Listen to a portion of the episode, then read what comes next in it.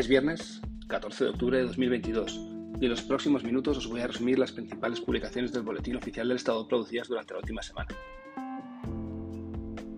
Esta semana, a pesar de haber habido un festivo a mitad, el miércoles 12 de octubre, el Boletín Oficial del Estado se siguió publicando ese día. En el episodio de hoy trataré temas como las fiestas laborales del próximo año, el uso de sustancias peligrosas en determinados productos y las novedades en comunidades autónomas y en internacional. Empezamos.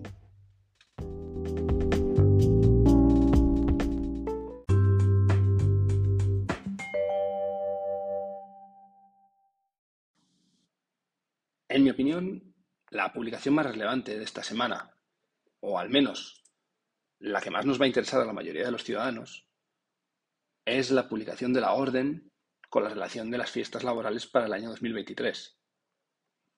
En la misma, se incluye un anexo con las fiestas de carácter nacional obligatorias, aquellas otras que pueden decidir guardar o no las comunidades autónomas, y por último, las propias de cada región.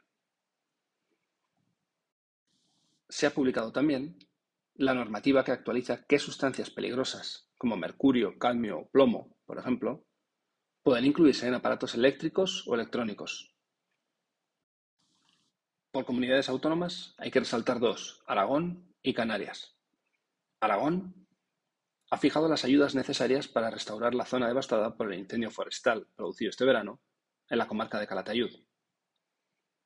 Y Canarias ha aprobado una ley de economía social en internacional, se ha firmado un convenio de cooperación entre España y México, en el que se acuerda crear un fondo mixto en el que cada país ingresará un 50%. Pero extraña, porque no se indica en qué se invertirá el importe que ingresará cada uno de los estados. En cuanto a los tipos de cambio de divisas, se publica el tipo de cambio del euro respecto a las mismas, como cada día. En relación con la semana pasada, el euro sigue perdiendo algo de fuerza respecto al dólar americano y a la libra esterlina.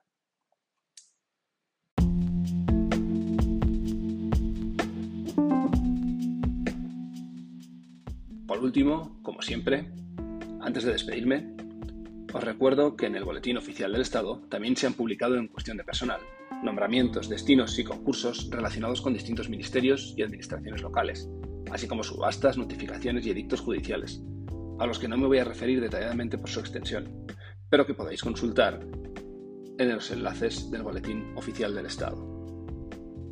Muchas gracias por vuestra atención, espero que os haya servido de ayuda y hasta la semana que viene.